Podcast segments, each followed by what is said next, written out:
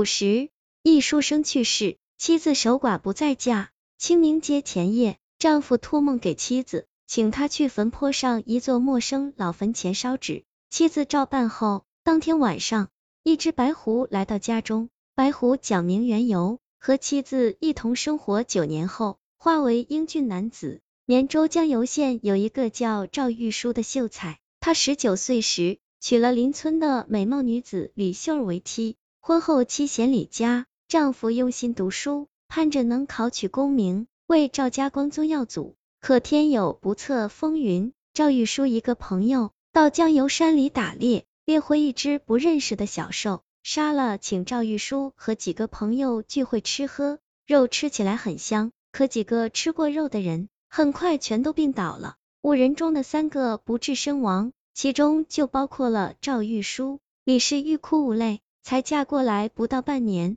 孩子都还没怀上，丈夫就这么走了，以后一个人怎么过呢？李母来到家中，劝女儿跟自己回娘家，说回去住一段时间，再另外找个好人家嫁远点，也没人知道她是嫁过人的寡妇。李秀儿不听，说这样对不起丈夫，决定守寡三年后再说。转眼过了两个月，马上就是清明节了。这天晚上。李氏刚一躺下，便看见丈夫出现在屋中。李氏虽然知道他是鬼，但一点也不害怕，扑进他怀中，呜呜哭了起来。她感觉丈夫的身子冰凉，让她冷得发抖。赵玉书轻轻推开她，说：“为夫现在不是人，是鬼魂了。这次回来是有一事相求，若是我妻能办好，我二人或许还有再见的机会。”李氏大喜，忙问要怎么做。说再难也一定要办到。赵玉书说道：“一思后，机缘巧合下，我认识了一个叫陈奎的人。此人是我们村三百年前人，这人很有本事。他到阴间后，在阎王府做了总管，很有权势。他见我是老乡，就将我暂时留在他手下做了文书。我无时不想着我妻，我便前去相求，问能否想法让我回去与你相聚。”陈奎说：“办法是可以想，但需要不少冥钱打点。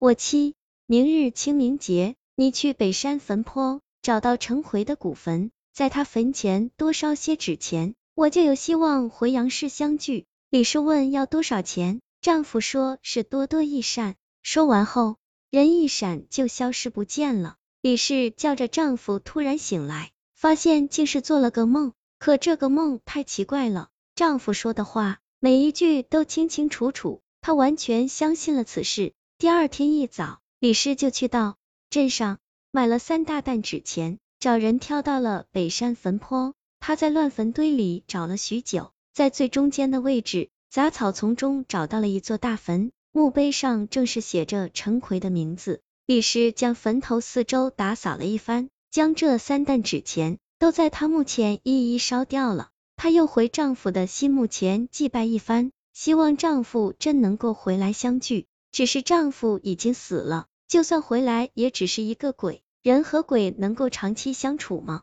晚上，李氏在家守着孤灯，心中焦急又激动的等待着，直到二更时分，才听见门外有轻轻响声。她连忙去开门，却没有看见人，门边只有一只白狐。那白狐一下挤进了屋中。跳到桌子上，看着李氏说：“我妻，大喜之事啊！我终于还阳回来了，而且还得到了额外的好处。那陈奎收到了数百万冥币后，就立即想办法帮我，不但打通关节送我回阳间，还给了一张珍贵的灵符，让我可以附身其他灵物。我回到阳间后，就在后山里寻找灵物，看见一只狐狸在月下打坐，此狐已经初步通灵。”我便一下将灵符贴在白狐身上，附身了进去。此后，这白狐就是我，我就是白狐了。李氏听说其中的缘由后，忙把白狐抱进怀中，高兴的哭出声来。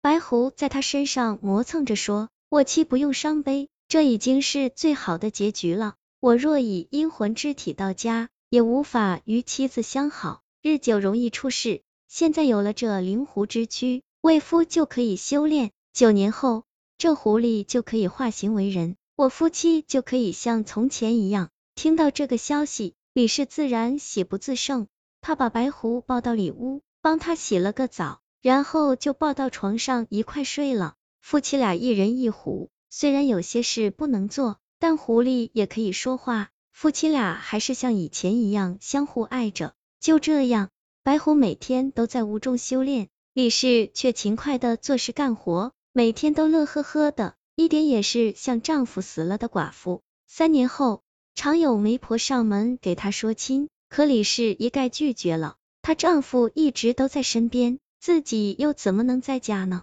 转眼九年过去，这天晚上，村庄的上空乌云密布，一只白狐从李氏的屋中窜出来，一下飞窜到屋顶上。它嘴中吐出一颗白色的鸡蛋大小的丹珠，悬浮在空中，缓缓转动。发出一圈圈神圣白光，那天雷向着白狐劈来，全都被丹珠的白光挡下了。当九十九道天雷劈尽时，那白色丹珠已变成了金色。白狐身上的毛发有些焦臭，受了伤，但却并无大碍。他一口吞下金珠后，往前一滚，就化成了一个英俊男子。他飘然落下，回到屋里，夫妻俩再次相会，紧紧拥抱着，喜极而泣。后来李氏生了四个儿子，一家人十分幸福快乐。